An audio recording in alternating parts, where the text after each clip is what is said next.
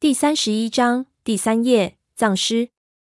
再看那具尸体，我就发现这些尸体都已经给水泡的发灰，但是都没有严重的腐烂，显然死了没有多少时间。尸体在泥水中没有被泡得发白，反而有点发青，显得有点不同寻常。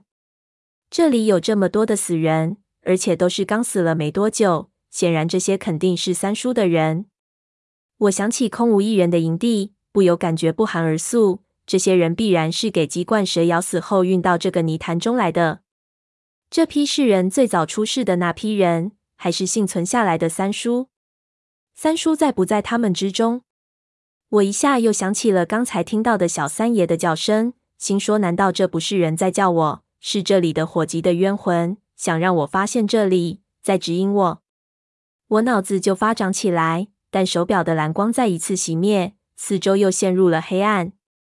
我再次打起手表，就开始摸着眼前尸体的口袋，从他裤袋中摸出了一只皮夹，已经被水泡的死重。我点起来，就朝一边石壁上的光点扔去。第一下没有人中，我又把那人的皮带上的手电解了下来，甩了过去。一甩我就发现不对，但是已经晚了，手电已经飞了出去。我正想抽自己一个巴掌。这一次却成功了，卡住矿灯的灌木被打了一下，矿灯就滑了下来，掉进水中，沉了下去。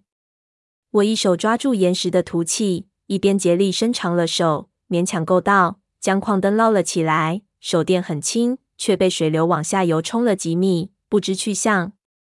这一下看个更加清楚，我把手电朝四周照去，就发现这是沼泽的一部分，类似于一个圆形的水潭。水流朝一边流去，手电照去，就看到水流流向的下游处是一处雕刻着一个兽头的石头遗迹。水流就是流向遗迹，有张开的兽口流入，和我想的一样，那下面肯定有井口，过去必然危险。我开始逆流而上，将矿灯系到腰里，开始靠着岩壁移动，一路照去，就看到沼泽之中横陈着大量的尸体，大部分全部陷入淤泥之内了。只伸出了僵硬的手或者其他部分，整个水潭底部几乎全是。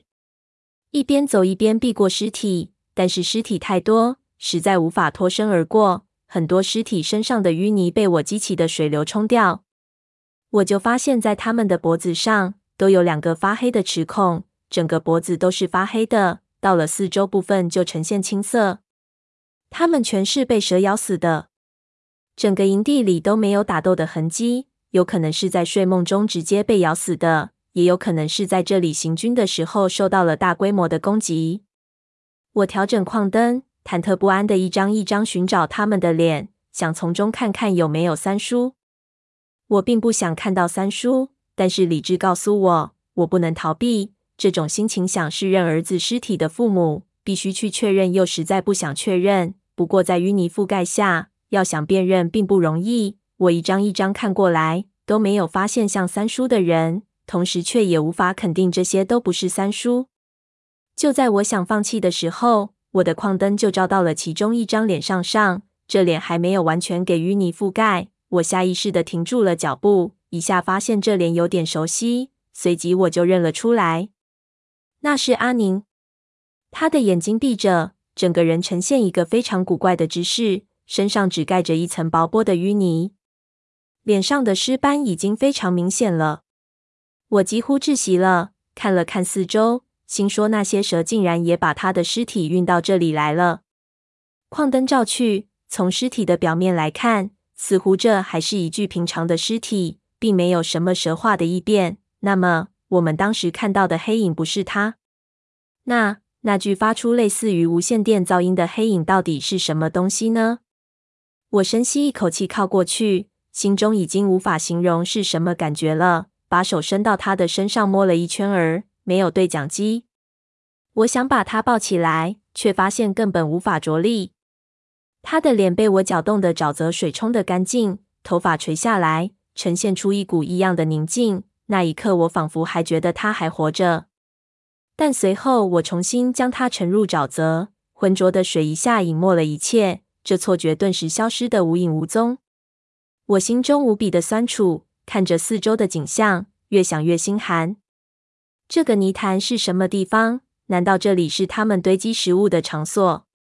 这里可能会出现巨大的蟒蛇来进食。我感觉到极端的不安起来了。这个地方不安全，我必须立即离开这里。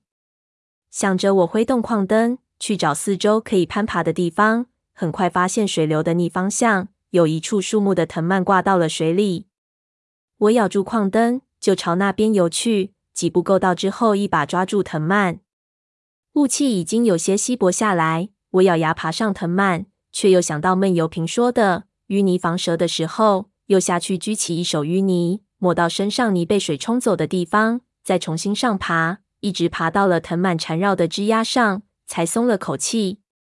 顺着枝桠走到树冠的中心，刚想顺着树爬下去，忽然听到一边的水潭中一声水声，什么又有什么东西掉了下去。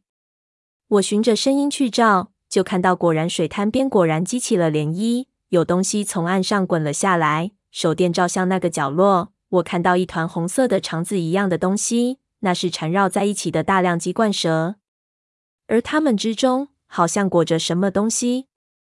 我仔细看着，有一瞬间，我看到一只手从蛇堆里伸了出来，接着我看到了一个胖胖的人头。